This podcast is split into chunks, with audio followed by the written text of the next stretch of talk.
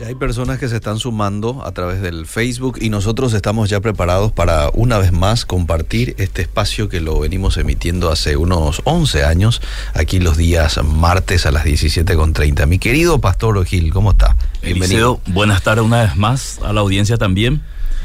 Voy a acortar todo lo que sea posible. Parece eh, Voy a tratar de ser menos técnico y más práctico. Ajá. Porque es un tema que ya lo hablamos varias veces. Cierto, sí. Y yo creo que voy a dar unos puntos principales para que la audiencia se ubique. Estamos con el tema del Espíritu Santo, su Y persona y su obra. Habíamos dicho el martes pasado, cuando hablamos del Espíritu Santo, que eh, donde se menciona el Espíritu Santo y su obra siempre hay algunas controversias, querido Eliseo. ¿Por, ¿por qué razón? Porque algunas de sus manifestaciones eh, todavía no hemos terminado de eh, definirlas si son realmente o no. Te doy un ejemplo, las caídas, Las las, ri- risas. las risas, Mm. eh, la, manife- la- la famosa borrachera espiritual Mm. y otras cuestiones, y entre estas están las profecías. Eh, si bien las profecías son bíblicas, tenemos que definir ahora cuáles profecías vienen del Espíritu Santo y cuáles vienen del Espíritu del hombre. Entonces, para hacer un poco de eh, contexto, en el Antiguo Testamento, que tenemos varios profetas, y las profecías o los profetas no arrancaron con los tradicionales profetas que nosotros conocemos, los mayores y menores, mayores porque escribieron más eh, texto que los menores. Eh, tenemos Jacob, por ejemplo, que profetizó sobre sus hijos, Mm. sobre sus doce hijos. Entonces, la profecía siempre estuvo presente en, en la Biblia. Mm. Y, por ejemplo, en el Antiguo Testamento los profetas eh, tenían mensajes proféticos un poco diferentes a lo que nosotros escuchamos hoy. Mm. Por ejemplo, ellos denunciaban la corrupción política, eh, la opresión de la decadencia moral de la nación y sus líderes espirituales. Y también lo que más, eh, vamos a decir, preocupaba al corazón de los profetas era la idolatría de Israel, Mm. siendo un- una nación teocrática. Mm. Ellos igual, eh, vamos a decir, eh, cayeron en idolatría y esto también era denunciado por los profetas y llamado a un arrepentimiento, profetizaron la caída de Jerusalén, profetizaron, eh, vamos a decir, eh, el Israel al exilio y todas estas cosas que nosotros leemos en el Antiguo Testamento, todo venían de parte de los profetas, pero también en el Antiguo Testamento, Eliseo querido, ya se anunciaba también la aparición de falsos profetas. Mm. Ahora, estos profetas verdaderos, digamos, que nos muestra la palabra de Dios, profetizaban por medio del Espíritu Santo. En el Antiguo Testamento el Espíritu Santo venía específicamente sobre ese profeta de parte de Dios y profetizaba. Eh, no así en el Nuevo Testamento, que después el Espíritu Santo es derramado por una profecía de Joel Mm. y ya está permanente en el, en el creyente, digamos. Entonces, eh, el Espíritu Santo era la distinción en el Antiguo Testamento sobre el verdadero profeta. Y yo quiero un poco eh, mostrar por qué los falsos profetas también profetizaban en, en el contexto de Israel y qué motivaba a esos falsos profetas. Y tengo cuatro características, Liceo, que nos va a ayudar un poco si esto también se ve hoy en el falso profetismo, porque así como en el Antiguo Testamento había profetas verdaderos y la profecía venía del Espíritu Santo y por inspiración, también había falsos profetas. En el Nuevo Testamento también tenemos a la- los, los falsos profetas o falsos maestros y las falsas profecías, y hoy la situación no ha cambiado. Entonces, ¿qué, qué características había en el Antiguo Testamento, en estos falsos profetas, que hoy podamos un poco nosotros mirar con la audiencia y decir, pero esto es casi conocido Mm. o casi igual a lo que vemos hoy? Número uno, el peso sociológico de la monarquía. O sea, eh, la monarquía atraía a esos falsos profetas eh, porque les gustaba el poder Eliseo, les gustaba estar cerca de los poderosos, les gustaba ese ambiente. Entonces, ellos estaban dispuestos a profetizar a favor de los intereses de la monarquía y defender esos, esos intereses. O sea, no importa, eh, vamos a decir, para dónde va el rey, lo importante es apoyarlo con nuestra profecía. Decime ahora, Eliseo, querido de audiencia, si esto no es más o menos algo que nosotros vemos hoy o percibimos. sí.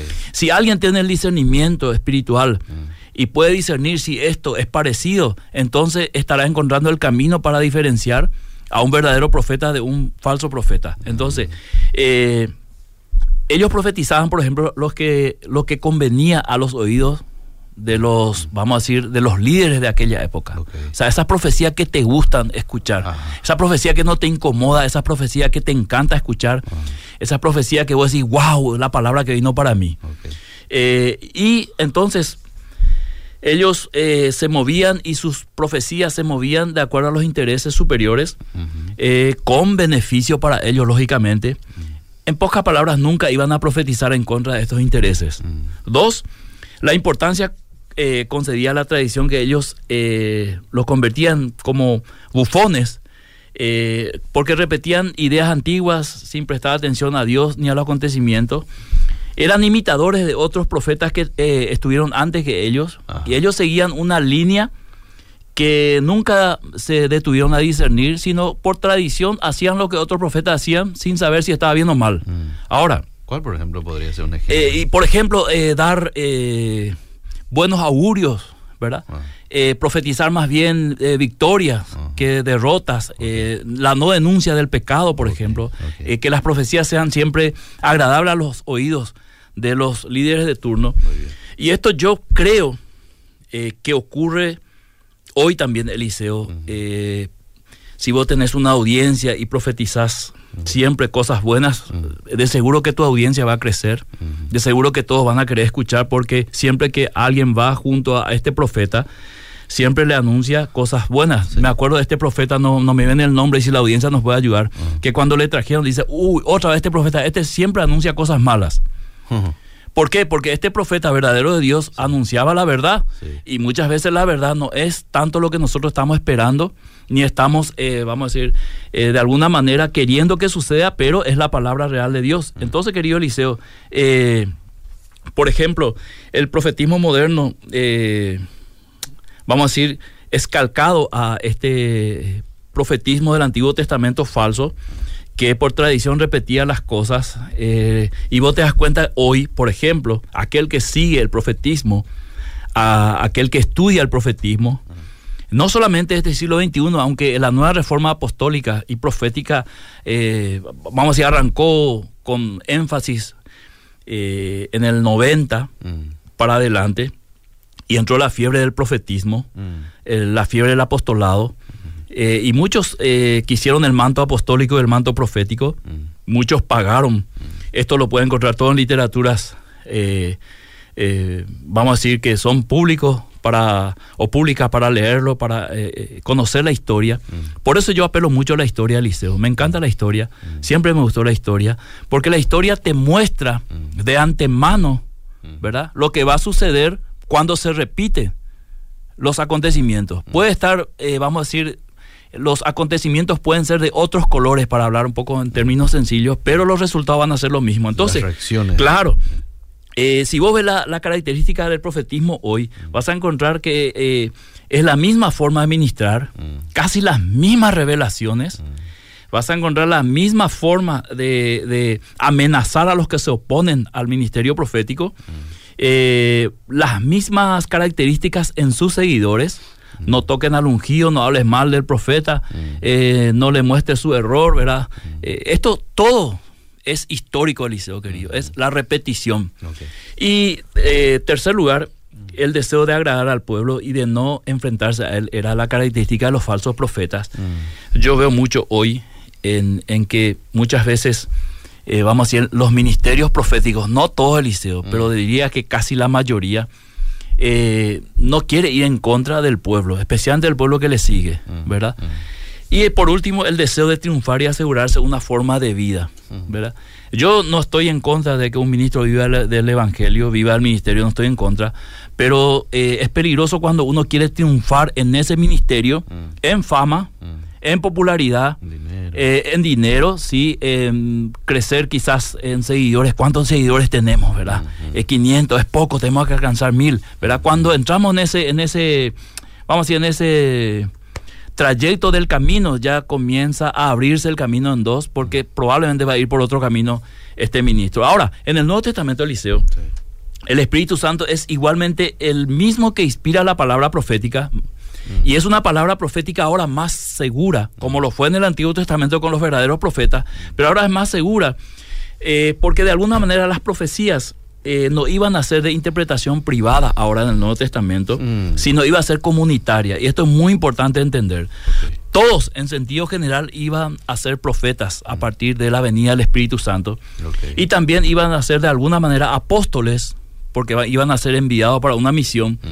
Eh, entonces, vemos que la iglesia se convierte en la voz profética y apostólica del Mesías. Y el punto principal es esto, Eliseo. El Espíritu Santo, tanto en el Antiguo como en el Nuevo Testamento, es la figura clave de las profecías y lo debe ser hoy también. Y para esto es necesario hacer un análisis de la perspectiva bíblica para discernir eh, cuándo una profecía es falsa y cuándo se podría entender que viene de Dios a través del Espíritu Santo. Entonces, el oficio de profeta particular, como en el Antiguo Testamento y parte del Nuevo Testamento, ha cesado Eliseo.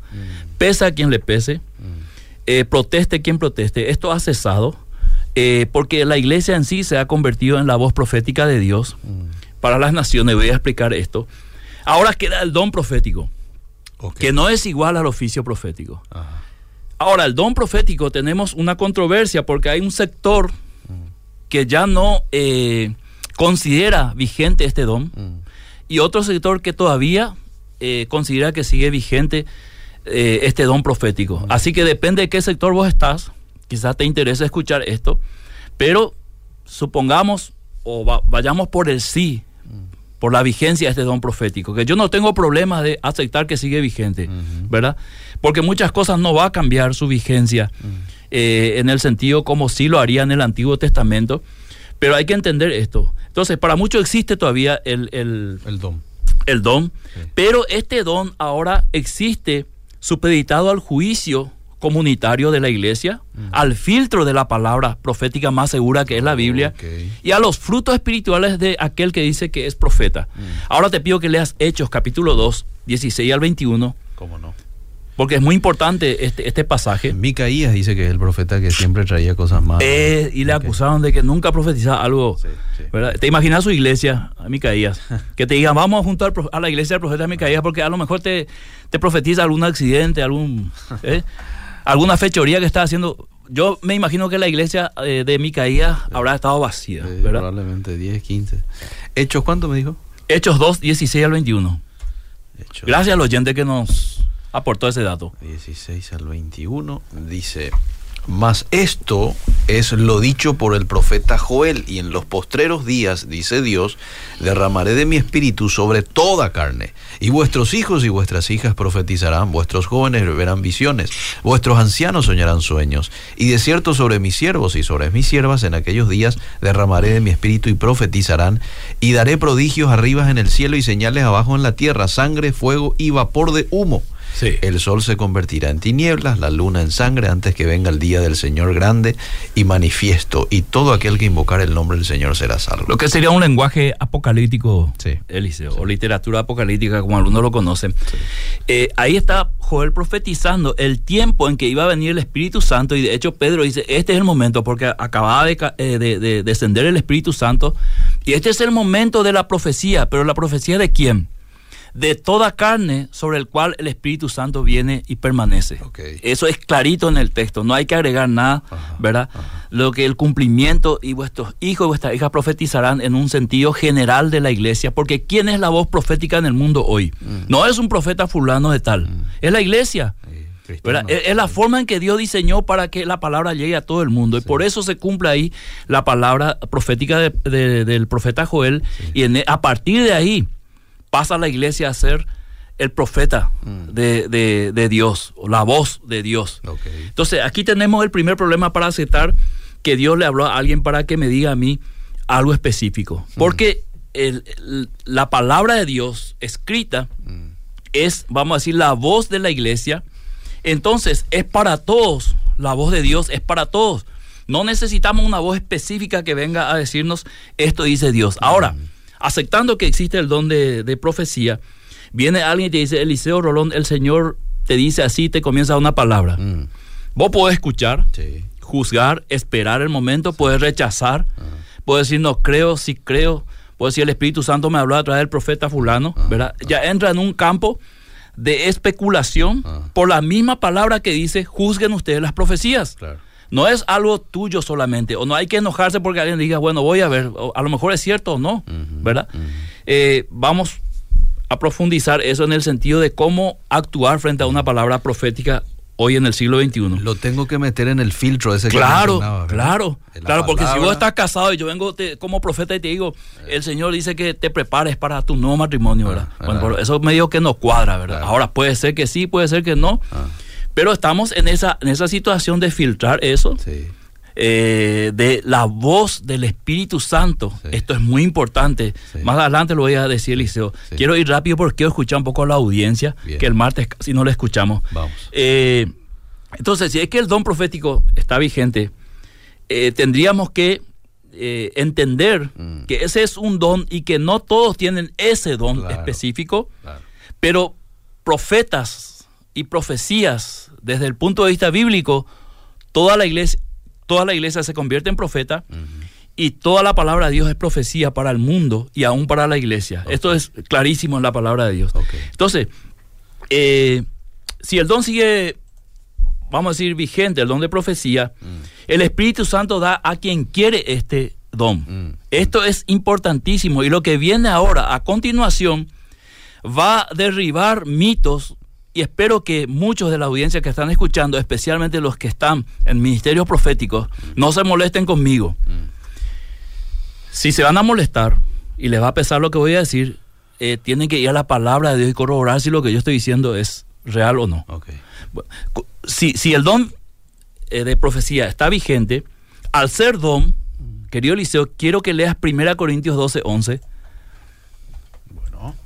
Y voy a derribar un mito a través de la palabra de Dios, ese mito va a caer solo por esta lectura que vos vas a hacer, 1 Corintios 12, 11.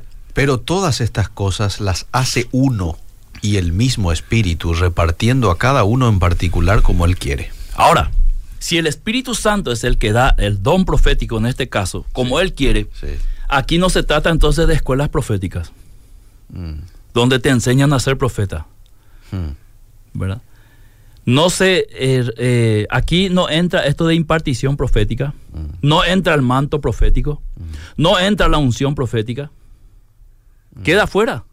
Porque claramente Pablo en el contexto de 1 Corintios 12, si vos lees el título de 1 Corintios 12, si te vas al, al, versículo 1, está hablando de dones espirituales. Y en el 11 que te pido que vuelvas a leer, para que esto quede grabado, para que no digan que es una expresión del pastor Gil. Pero todas estas cosas, está hablando del contexto de dones, claro. las hace uno y el mismo espíritu repartiendo uno a cada uno en particular como él quiere. Como él quiere. Como él quiere, clarito. O sea, si él no quiere, no hay don, mm. por más que yo me esfuerce. Mm. Ningún hombre me puede dar ese don. Mm. Ningún hombre me puede impartir ese don. Ningún hombre, por más manto que me ponga en la cabeza, en, en la espalda, y por más que me toque y me rodeen 50 profetas, si el Espíritu Santo no me ha dado el don, no soy profeta, no tengo el don profético. Por más que yo haga ensayos proféticos y no tengo el don. Entonces, aquí entra la figura clave del Espíritu Santo, así como arrancamos en el Antiguo Testamento que venía sobre el profeta verdadero y hablaba de parte de Dios, como en el Nuevo Testamento cuando desciende sobre la iglesia y se cumple lo del profeta Joel, eh, eh, convirtiendo a la iglesia en la voz profética de Dios. Y dentro de los dones espirituales que él, quiere repartir a la iglesia, que son muchos, entre ellos el don profético, solamente lo tiene aquel a quien el Espíritu Santo quiera dar, en mm. particular. Clarito, mm. Eliseo. Ahora, segunda de Pedro, capítulo 1, verso 19 al 21, aclara más el panorama. No sé cómo vamos de tiempo, voy a ver, Eliseo, para acelerar. Estamos a 18 minutos. Ya. Segunda de Pedro 1. Sí, 19 al 21. Dice el 19, tenemos también la palabra profética más segura, la cual hacéis bien en estar atentos como a una antorcha que alumbra en lugar oscuro hasta que el día esclarezca y el lucero de la mañana salga a vuestros corazones. Entendiendo primero esto, que ninguna profecía de la Escritura es de interpretación privada, porque nunca la profecía fue traída por voluntad humana, sino que los santos hombres de Dios hablaron siendo inspirados por, el, Espíritu, Santo. ¿Quién es el centro de todo el texto? El Espíritu, Santo. ¿Cómo se profetiza? Por medio de la inspiración del Espíritu Santo. ¿Cómo fue escrito la Biblia, la palabra profética más segura? Por medio de la inspiración del Espíritu Santo. Esto es claro. Entonces, si el Espíritu ha dado el don de profecía a alguien, éste hablará palabra de Dios. sus predicciones serían contundentes, Eliseo. Sí. ¿Verdad? Cosa que no vemos hoy. Por lo menos yo hago un esfuerzo, Eliseo, en tratar de ver si es contundente o no. Y veo en todo lo que, no ahora, Eliseo, en todo las investigaciones, los estudios que yo hice de estos movimientos, eh, y aquel que ha participado en mis conferencias sobre la nueva reforma apostólica, eh, lo puede corroborar. Un 90 a 95% no son contundentes las profecías. ¿Verdad? Son dudosas, son ambiguas, son, son, como vos decís, seré yo, Señor, ¿verdad? Eh, entonces, eh, no solo vemos esto hoy, se ha manipulado tanto la persona de la obra del Espíritu Santo y creo particularmente que se ha mentido mucho en nombre del Espíritu Santo, Eliseo. Y lo digo con toda responsabilidad, mirando a la cámara. Se ha mentido mucho en nombre del Espíritu Santo utilizando las profecías que el Espíritu Santo nunca habló, profecías que nunca se cumplieron, profecías que fueron ambiguas, gen- generales. Si vos no sabes si te está hablando a vos al que está atrás, profecías que recurren a preguntas, eh, tratando de, de entender el mismo profeta qué es lo que el Espíritu Santo está diciendo, porque ni él entiende. Ve un número, y si es número de cédula, número de registro, número de chapa, qué es lo que es, ¿verdad? Entonces, cuando yo veo esas cosas, Liceo, es que yo puedo con toda, eh, con, con toda tranquilidad, mirando el- la historia y mirando la palabra de Dios, decir, esto nos viene del Espíritu Santo. El Espíritu Santo no obra así, querido Eliseo, ¿verdad? No digo que no haya profecías contundentes y palabras de Dios que te puedan dar a través de este don y que vos digas, el Señor me habló y realmente se cumplió. Pero eh, repitiendo el hilo de las tradiciones que hacían los falsos profetas en el Antiguo Testamento, en seguir, vamos a decir, imitando ciertos aspectos del profetismo y profetizar lo que, vamos a decir, sería eh, dulce al oído y en- entre ellos podemos, eh, vamos a decir, eh, incrementar esta parte de decir, tirar como si fuera la escopeta este de varios tiros, eh, no, no me acuerdo el nombre de esto, pero disparar y alguna paloma le ha de agarrar, ¿verdad? Los pedrigones creo que se llama. Entonces es, es un disparo al aire y sobre quien caiga, ¿verdad? O sea, ni el profeta sabe para quién es. Este, este es característico Eliseo querido y lo tenemos que decir, aunque le duela a muchos, porque lo que queremos aquí es que el Espíritu Santo quede bien, Sí, señor. no mentir en nombre del Espíritu Santo. Y yo creo que se ha mentido mucho. Y se ha hecho mentiroso al Espíritu Santo porque muchas profecías no se cumplieron. Muchas promesas de milagros nunca ocurrieron. Eh, entonces el Espíritu Santo ha quedado mal. Ahora, Apocalipsis 19:10, si me acompaña a la lectura del liceo. Sí. Apocalipsis. 19:10.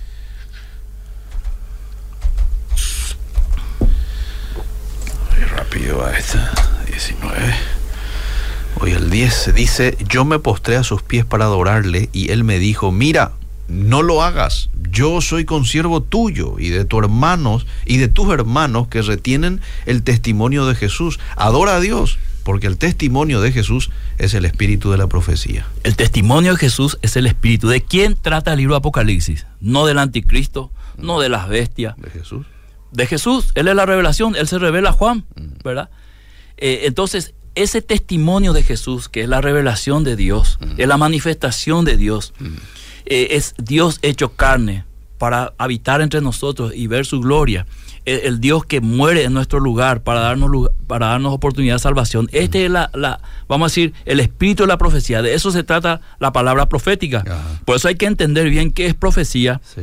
que es profecía esto, ¿verdad? Que adicionalmente podría decir una palabra de manera muy personal, ah, pero esto es profecía segura, ¿verdad? Entonces Juan está diciendo esto porque el testimonio, en términos sencillos, es la Biblia misma, es la profecía del testimonio de Jesús, su obra, su muerte, su resurrección. Entonces, quiero que, que leas Lucas 24, 44 para avanzar más rápido, querido Eliseo. ¿Cómo no? Lucas 24, 44 Sí. dice, y les dijo, estas cosas son las palabras que os hablé, estando aún con vosotros, que era necesario que se cumpliese todo lo que está escrito de mí en la ley de Moisés, en los profetas y en los salmos. Quiero que leas otra vez ese último versículo yo. ¿Era necesario? Era necesario que se cumpliese todo lo que está escrito de mí en la ley de Moisés. Para un poquito ahí. Está hablando Jesús. Sí. La ley de Moisés. Después. En los profetas Y y en los salmos. Está hablando de todo el Antiguo Testamento Sí. que apuntaba a Jesús Mm. como el cumplimiento de la profecía. Y él está diciendo, era necesario que esto se cumpliese en mí. O sea, se trataba de mí. Mm. Las palabras proféticas eh, para Israel, para la humanidad, se trataba de mí. Entonces, esto era necesario que se cumpla. Entonces, si me traes una profecía, querido Eliseo, es posible que yo crea o no la profecía. Sí. Es posible que se cumpla o no, como sucede en varios casos, etcétera. Ahora, si me traes la palabra profética segura, que es la Biblia, que es el testimonio de Jesús, el espíritu de la profecía, esto es seguro, lo crea o no lo crea yo. Claro. Es, es una verdad, lo crea, lo acepte o no lo acepte yo. Mm.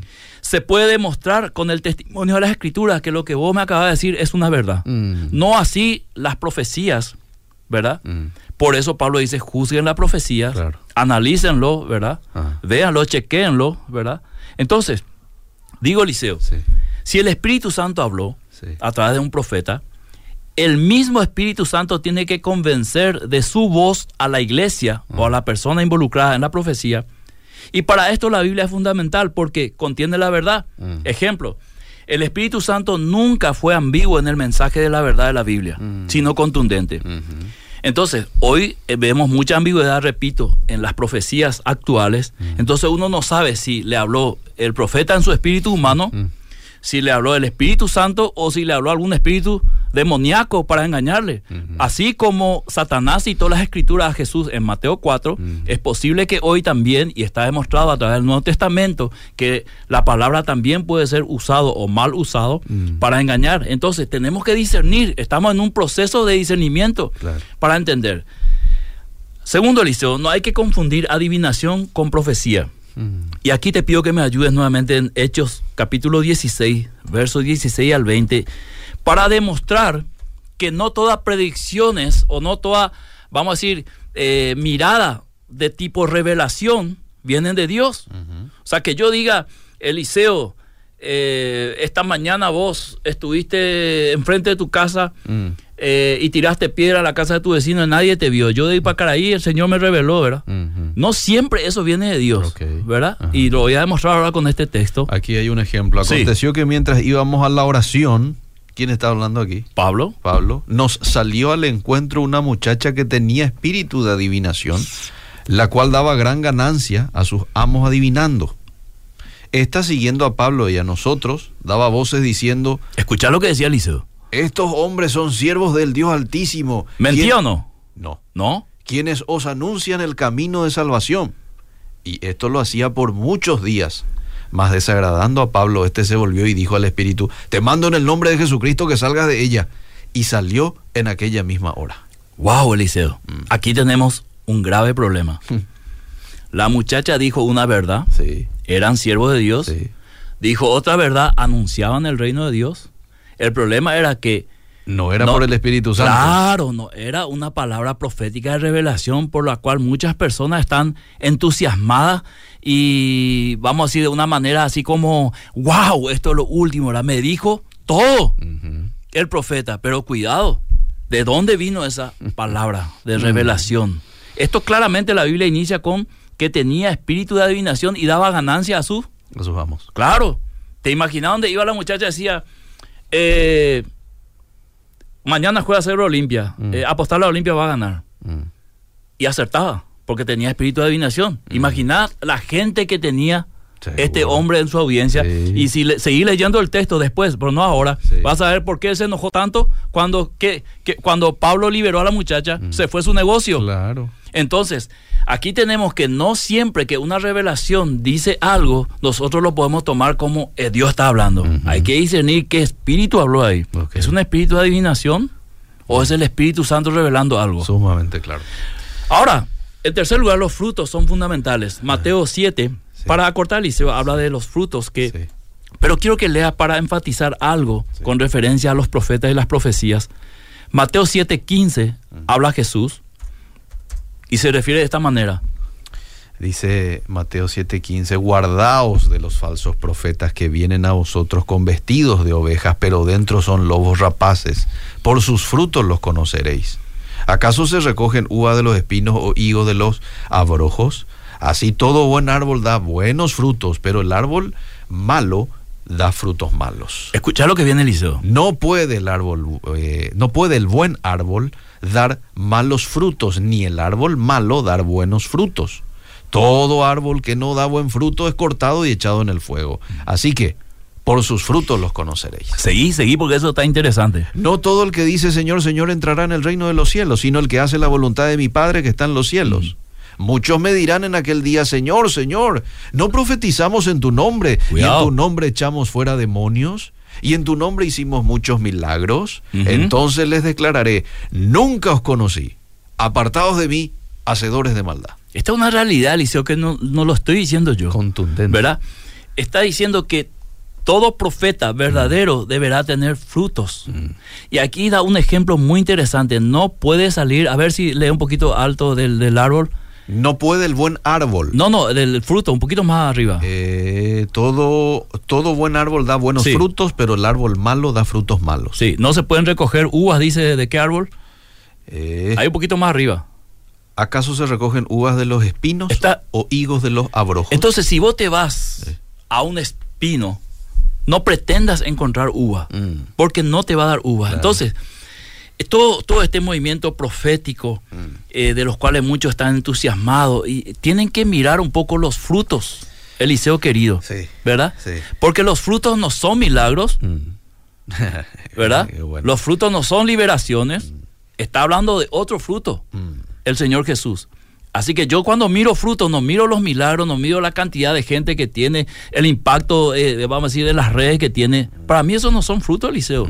¿Verdad? Para mí fruto en la palabra de Dios está hablando totalmente de otra cosa. Y Jesús da ese ejemplo clarísimo. No vas a encontrar uva en un árbol de espino. No lo busques. No le des la vuelta, estás perdiendo tu tiempo. Entonces, los ministerios proféticos no son infalibles, Eliseo. No porque un profeta dijo algo debe ser tomado como verdad absoluta, ¿verdad? Debe ser discernido. Y yo creo que más que nunca la iglesia del siglo XXI, esta generación, necesita del Espíritu Santo para discernir muchísimas cosas, Eliseo, Amén. en este tiempo tan difícil que vivimos. Sí. Tiene que ser filtrado, como dijimos. Y si tiene antecedentes de errar profecías, con más razón hay que prestarle atención. Si ya tiene antecedentes de ir Claro. metiendo la pata proféticamente, Sí. hay que prestarle mucho más atención. Sí. ¿verdad? Ese es un deber de toda atalaya, de, de todo. Está el Nuevo Testamento, la Biblia en sí nos llama a que la iglesia estemos despiertos, Mm. ¿verdad? Así que, mi querido Eliseo, debemos buscar más la presencia y dirección del Espíritu Santo para discernir estas cosas y evitar muchas cosas más. Eh, aferrarnos a la palabra para no caer en dualidades. Escuchar todo, todas las profecías, no menospreciarla, pero escucharla con un juicio crítico que viene de un espíritu, del mismo Espíritu Santo que inspiró la Escritura. Wow, wow. Qué buena exposición suya, pastor. Quiero leer un poco algunos mensajes que llegaron. Hay varias preguntas, hay algunos aportes, bendiciones, interesante el tema que están tocando. Pablo anima a todos a perseguir el don de profecía, pastor. 1 Sí. Corintios 14.1. Sí. Algunos han enseñado erróneamente en cuanto a la profecía con la predicación o la enseñanza, siendo que Pablo declara que toda profecía se basa en una revelación espontánea del Espíritu Santo, de acuerdo a 1 de Corintios 14, 26 al 30 y 13, 2. Por otro lado, la enseñanza se basa en un texto inspirado de la Escritura. Esto es importante aclarar. Sí, querido, pero en ese momento no había Biblia. Partamos de ahí. Mm, Si vamos a hacer un estudio exegético, hermenéutico, ahí no había Biblia todavía, como la tenemos hoy. Sí. Entonces era muy importante juzgar lo que decían los profetas para ver si coincidía con la enseñanza de los apóstoles Ah, que estuvieron con Jesús Ajá. y que estaban enseñando la obra y el ministerio de Jesús, estaban proclamando a Jesús como Mesías. Por eso Pablo dice, escuchemos a los profetas. Yo quiero que todos profeticen, dice Pablo, ¿verdad?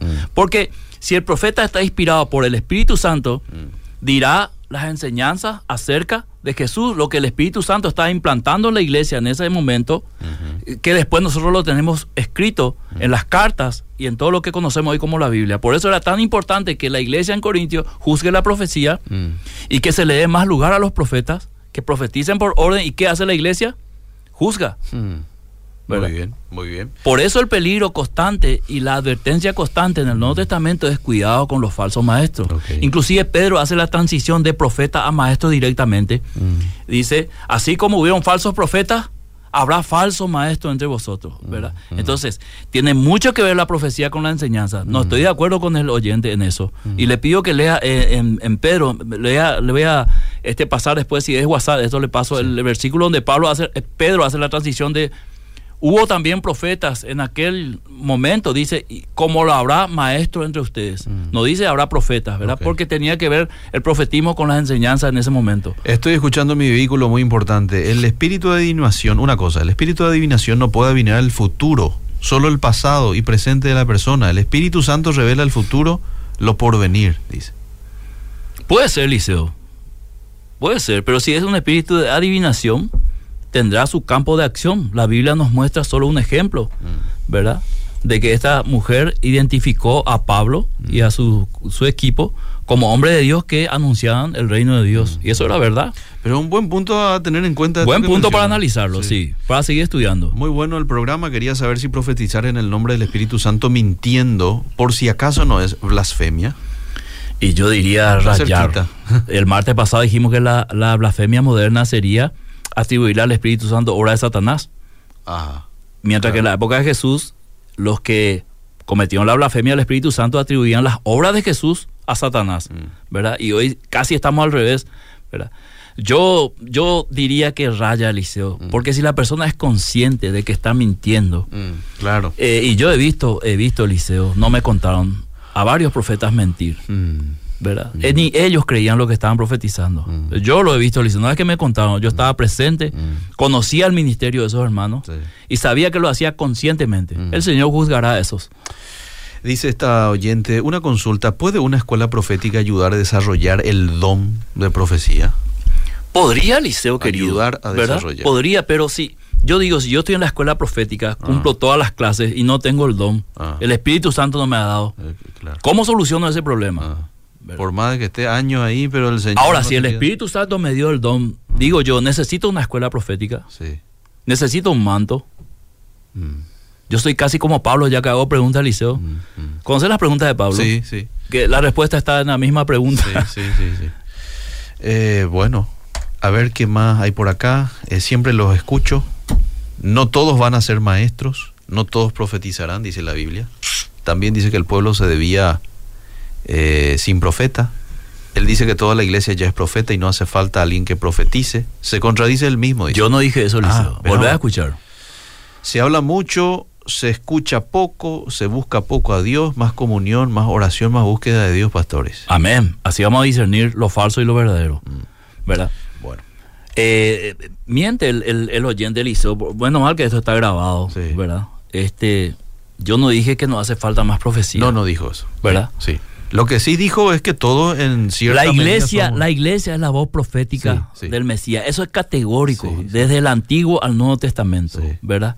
El Espíritu Santo cae sobre los creyentes y todos profetizarán. ¿Profetizarán qué cosa? La palabra de Dios. ¿Qué hacía un profeta Eliseo? Hablaba la palabra de Dios, ¿verdad?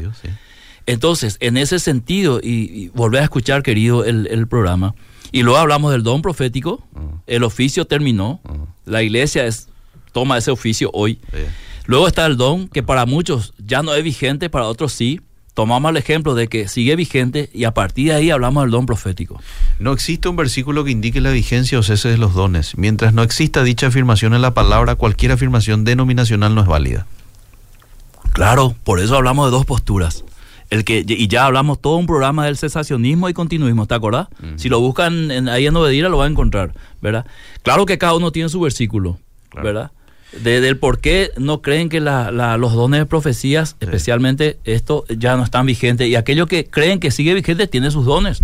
Ahora, una cuestión de debate teológico y de posturas. ¿Qué opinan ustedes de los que se hacen llamar profetas o apóstoles? ¿Quién lo que les denomina profeta? Por ejemplo, eh, un fulano de tal que se hace llamar profeta. No me inspira para nada, le dan testimonio a la iglesia. Le dan mal testimonio a la iglesia. Y bueno, Liceo, cada, cada ministerio surge de algún lado. Mm. Alguien le apoya, alguien le envía, ¿verdad? Ahora, si tiene que leer la historia de la nueva reforma apostólica, va, va a eh, tener muchas respuestas ahí, cómo surgió, ¿verdad? de, de, todo el ministerio quíntuple, ¿verdad? De que la iglesia por, por varios siglos estuvo solamente funcionando con, con, con tres dedos, maestro, evangelista y pastor, y ahora boom, explota, ¿verdad? El- la nueva reforma apostólica y se recupera los dos ministerios y viene como eh, la fiebre de los profetas y apóstoles, ¿verdad? Y en, en esa fiebre muchos metieron la pata. Sí. Y hay evidencias, Sí. eh, no, no es un invento, ¿verdad? Mira, Pero no- hay que estudiar esto. Nos están escuchando desde Córdoba, Argentina. Lorenzo, Nicolás, su esposa Margarita. Estamos escuchando por Saludos internet, a los de. Córdoba. A ver qué más hay por acá. Espíritu de adivina- adivinación no es omnisciente, mi querido. No puede adivinar el futuro, dice este oyente. No está en discusión eso, Liceo. Ah, sí. En el texto está claro Sí, que no era el Espíritu de Dios, sí, ¿verdad? sí. Hoy existe el don de profecía, pero no el oficio de profeta. Y eso fue lo que dijo usted, ¿verdad? ¿Cómo identificar profecía con adivinación? O sea, Uh, ¿cómo- buena pregunta. ¿Cómo diferenciar? Y ahí verdad? entra el Espíritu Santo, querido. Sí, Y el Espíritu Santo le mostró a Pablo sí. De que la mujer estaba hablando, no era la mujer, sino un espíritu de adivinación que estaba en ella, Mm. ¿verdad? Y para eso justamente nuestro tema de neumatología, el Espíritu Santo y las profecías, Mm. ¿verdad? El Espíritu Santo tiene que dar la garantía a la iglesia de lo falso y lo verdadero. Mm. Y esto es una cuestión de discernimiento, ¿verdad? O sea, yo, yo Eliseo, no estoy, en- cuando viene un profeta, yo no estoy entusiasmado, yo quiero escuchar, yo no tengo problema de escuchar, yo escucho a muchos profetas. Eh, y, y con la ayuda del Espíritu Santo, más toda la historia Mm. bíblica, Sí. la historia contemporánea, más las experiencias personales, estoy escuchando con filtro liceo. Sí, vas descifrando lo que Y todas las profecías que ya me dijeron, Ah. ¿verdad? Los tengo guardados en mi corazón. Algunos se cumplieron, otros no. Ah. Pero eso es una tarea personal de cada creyente. Sí. Para eso tenemos el Espíritu Santo. Ah. ¿Qué dijo Jesús al respecto al Espíritu Santo? Él os guiará a toda A la verdad. Porque dará testimonio de mí. Entonces, cuando el testimonio no viene de Jesús, Sí. prácticamente el Espíritu Santo te está diciendo lo contrario. Sí. Vos sabés que en cierta ocasión escuché de un hermano que se apartó de la fe, ¿verdad? Entonces yo me comunico con él y le digo, ¿qué habla contigo? Vamos a encontrarnos en tal parte, ya está, nos encontramos. Y yo me voy con, la, con el espíritu de escucharle, en qué le puedo ayudar, ¿verdad? Y lo único que hice fue escucharle. Y me dolió la palabra que me dijo. Vos sabés que me aparté porque muchas, muchos apóstoles me dijeron cosas que no se cumplieron, me dijo. Ya a tu concesionaria, quita el vehículo, quita el auto que el Señor te da. Nunca se cumplió. Mm. Lo anexo nomás con esto que estás, estamos Y hablando. lastimosamente tenemos que hablar, así como también hay testimonios, Eliseo, por el En otro donde lado. se ha cumplido, Claro, sí, claro, cierto. para dar crédito a esto, Sí, ¿verdad, Eliseo? sí. Porque no vamos a decir que todo es malo. Lo hay, que hay estamos, equilibrado acá. Claro, lo que estamos es caminando sobre el filtro y la profecía más segura que es la palabra de Dios. Hace poco dijo el polémico, autoproclamado profeta, bueno, de los que, que, que los que hablan de él no van a tener perdón de Dios porque Dios le colocó el saco de profeta, no él. Ese es un disparate, Ah, qué Eliseo. ¿verdad? Ese es un disparate en el, en- si es cierto lo que está diciendo, Ah, ¿verdad? ah. Tomando textualmente o literalmente lo que dice el oyente. ¿Cómo sé que es un disparate, Eliseo? Filtrándolo con la palabra de Dios, Claro. ¿verdad? ¿Te acuerdas cuando Jesús perdonó pecados y dijeron los fariseos, ¿quién es este para perdonar pecados? Sí. Claro, porque el único que perdona es Dios. sí. Ahora, Dios es el que perdona, ¿verdad? Si alguien habla mal de alguien, en primer lugar, el alguien del cual se habló mal tendría que perdonar. Esto está en la Biblia. O sea, si yo hablo mal de Eliseo Rolón, sí, soy yo. yo tendría que tener perdón tuyo. Sí. Porque eso, si es un profeta verdadero, Sí. él bendeciría con el perdón a aquel que habló mal de él. Mm. Ella se contradice. Mm. Número uno. Número dos. Si él no perdona y la persona dice, uy, me equivoqué, hablé mal del profeta fulano, y se arrepiente, Dios le va a perdonar, independientemente que el profeta le haya perdonado. Claro. Entonces ahí vos te das cuenta, Eliseo, que no tiene pie y cabeza. Mm. ¿Cuándo? Cuando vos sometes al filtro. De la palabra. O como dicen muchos técnicos, le sometes a la prueba bíblica, si soporta o no. Sencillo, Eliseo, ¿verdad? Sí, sí, totalmente. A ver qué dice el pastor Cantero. Se nos está yendo el tiempo, pero dice muy bueno el programa. Cuidado con la autoproclamación de algún profeta. La Biblia enseña que vendrán muchos falsos profetas engañadores que, eh, a ver dónde se me fue, que harán milagros, pero no son parte del Señor Jesús. Saludos, pastor David Cantero. Gracias, pastor, por tu aporte. Muy de acuerdo, dice Dani Riveros. Pastor, ¿cómo enfrentar esos espíritus malos que hace la bruja que es de la mente? Que hace la bruja que es de la mente. Hay algunos que hasta se creen de otros países con sus acentos de profeta, dice. Sí, Bueno. este, con respecto a la brujería, Eliseo, ninguna brujería tiene poder sobre los hijos de Dios. Amén. Esto está categórico en la Biblia. No importa quién diga lo contrario, Cierto. la palabra profética más segura dice que el diablo no nos puede tocar, que estamos en las manos de Dios Sí. y que el, el nombre poderoso de Jesús y la acción del Espíritu Santo anula todo poder de brujería. Sí. Así que te pueden tirar 10 sapos con cinta roja y velas negras. Ah. No tiene ningún poder sobre vos, Amén. porque ha sido vencido, el poder satánico, Eliseo querido, ha sido vencido en la cruz. Es categórico las palabras del Señor Jesús. Ni las puertas del Hades prevalecer- prevalecerán contra la iglesia. ¿Quién es la iglesia? Yo. Yo tomo esta palabra. ¿verdad? Y puedo tomar los sapos y, bueno, desenredarlos y largarlos otra vez para que sigan su camino, ¿verdad? Pero absolutamente no temo que eso por tocar, ay, ¿verdad? Mm. ¿Verdad? Mm. Ay, ya, ahí se me fue el, el hechizo, tengo que buscar a alguien que me libere. Si vamos a andar así, Eliseo, entonces no hemos entendido la palabra de Dios. Aquel Hijo de Dios que también anda en obediencia, ¿verdad? Aquel que habita bajo las alas del Altísimo, así como dice Salmo 91, es Él el que no debe de temer absolutamente nada. Claro. Bien. Bueno, eh, ¿qué es lo que tenemos que escuchar? Vos me decías... Vamos a escuchar algo, si quieren tener preparado, mejor Sí. si lo lanza de ahí. Es Ah. una promoción para el Día de la Juventud ahí en la estación. Ah, muy bien. Están todos invitados los que están cerca. Vamos. Eh, por ahí si quieren participar con nosotros en celebrar el Día de la Juventud. Tenemos, queremos. Lo escuchamos. El Ministerio Juvenil Redes de la Iglesia La Estación te invita a festejar el Día de la Juventud Unidos. Sábado 17 de septiembre a las 18 y 30 horas. Será una noche imperdible. Trae a tu amigo y vení a disfrutar con nosotros. Lugar Iglesia La Estación, calle Curupactú, casi Antequera. Mi confianza, la paz y la esperanza. Tú me todo, yo te lo debo todo. Lo que a mí me ha pasado no es por casualidad. Yo me siento gobernado por tu santa Así que la invitación está hecha, Liceo. Qué lindo material, ¿eh? Muy Terminó nuestro tiempo, Liceo. Terminó nuestro tiempo, sí, sí, sí, sí. Vamos a hacer otra actividad ahora. Nosotros dos. Sí, tenemos otra actividad. Vamos a tener otra actividad y el próximo martes nos volvemos a encontrar acá. Hasta el próximo martes. Gracias, pastor. Seguimos.